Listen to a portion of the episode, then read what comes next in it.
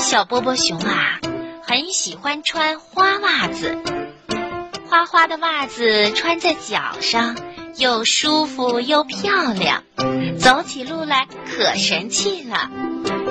小波波熊呢，每天都要换一双花袜子，可是他很不愿意洗袜子，因为小波波熊觉得。洗袜子，先要把袜子泡在水里，再擦上肥皂，搓呀搓呀，最后再把袜子放在清水里洗呀洗呀，这实在是太麻烦了。袜子穿在脚上，总得换呀。小波波熊想了个办法，他呀，一下子买了许多袜子。换下一双就扔在床底下，再穿脏了就再换一双新的，把脏袜子扔在床底下。就这样，小波波熊的床底下堆了一大堆的脏袜子。脏袜子好臭好臭，小波波熊的小房子也变得臭臭的了。小伙伴们都不愿意来他这里玩了。有一天，小波波熊脱下脏袜子，他光着一双脚，再也找不到可以换的袜子了。这下子，非得去洗袜子不可了。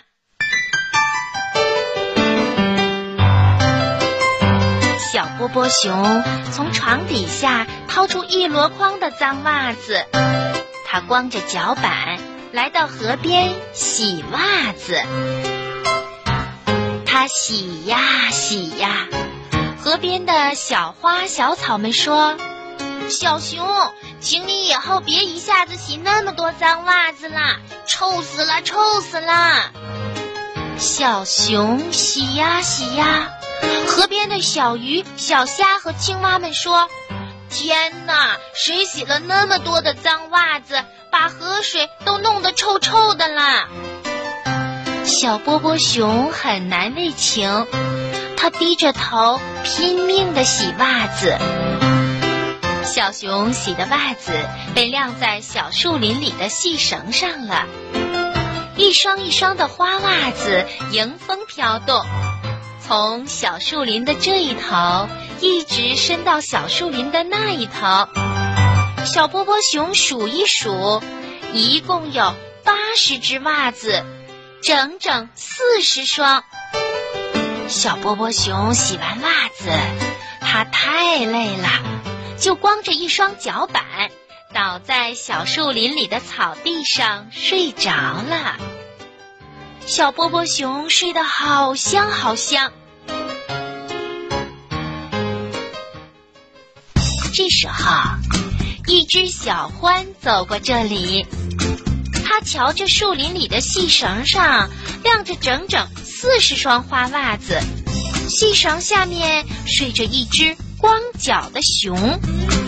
小欢说：“光脚的熊要这么多的袜子干什么呀？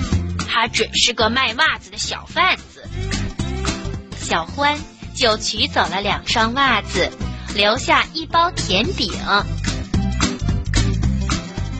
紧接着。一只小星星走过这里，他看着细绳上的三十八双袜子，说：“光脚的小熊要这么多的袜子干什么？他一定是用袜子来换东西的。”于是，小星星取走了两双袜子，留下一堆苹果。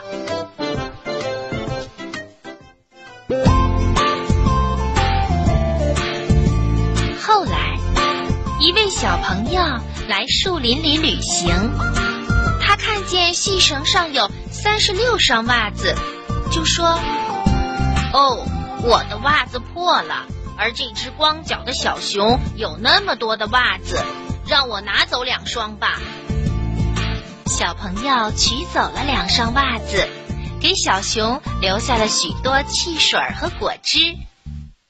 再后来呀。过来一辆小推车，一只老鼠推着满车的萝卜。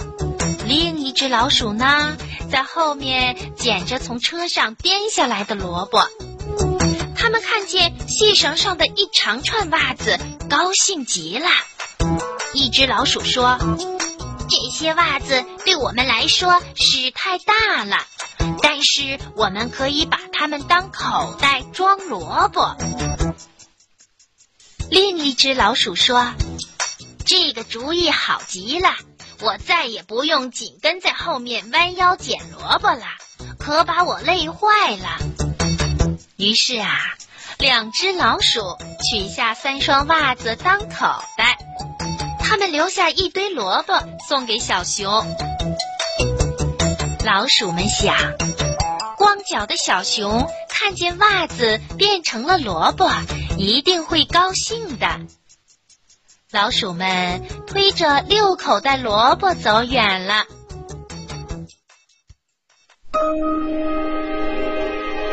这时候，有一位画家来森林里画画。他走到细绳跟前，看着上面挂着的袜子，说：“哇，那么多的花袜子！光脚的小熊在这里开袜子展览会吧？”这上面有两双袜子，真的是特别好看，很有艺术价值，给我做收藏品吧。画家取走了两双袜子，但他给小熊留下了一幅油画，上面画着一只光脚的小熊躺在草地上打呼噜。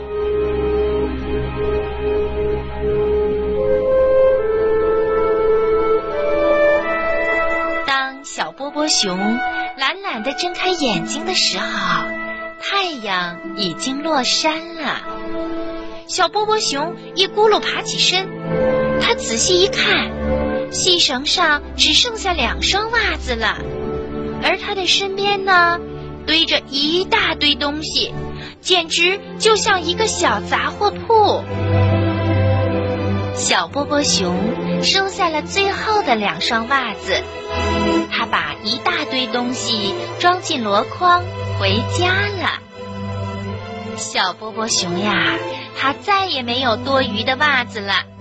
他每天呢都得换袜子、洗袜子、晾袜子。他总是脚上穿一双袜子，细绳上晾一双袜子。现在，小波波熊觉得每天洗袜子真开心。河里的小鱼、小虾和青蛙们再也不嫌它臭了，小花、小草们向它点头问好。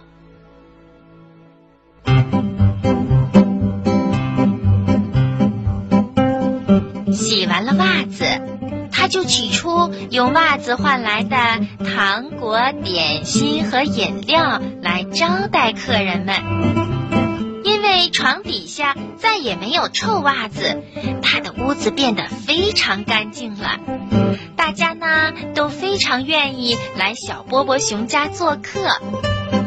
大伙儿吃着糖果，喝着饮料，看着墙上那幅小熊躺在草地上的油画，都会说：“小波波熊，你真是一只勤快的小熊。”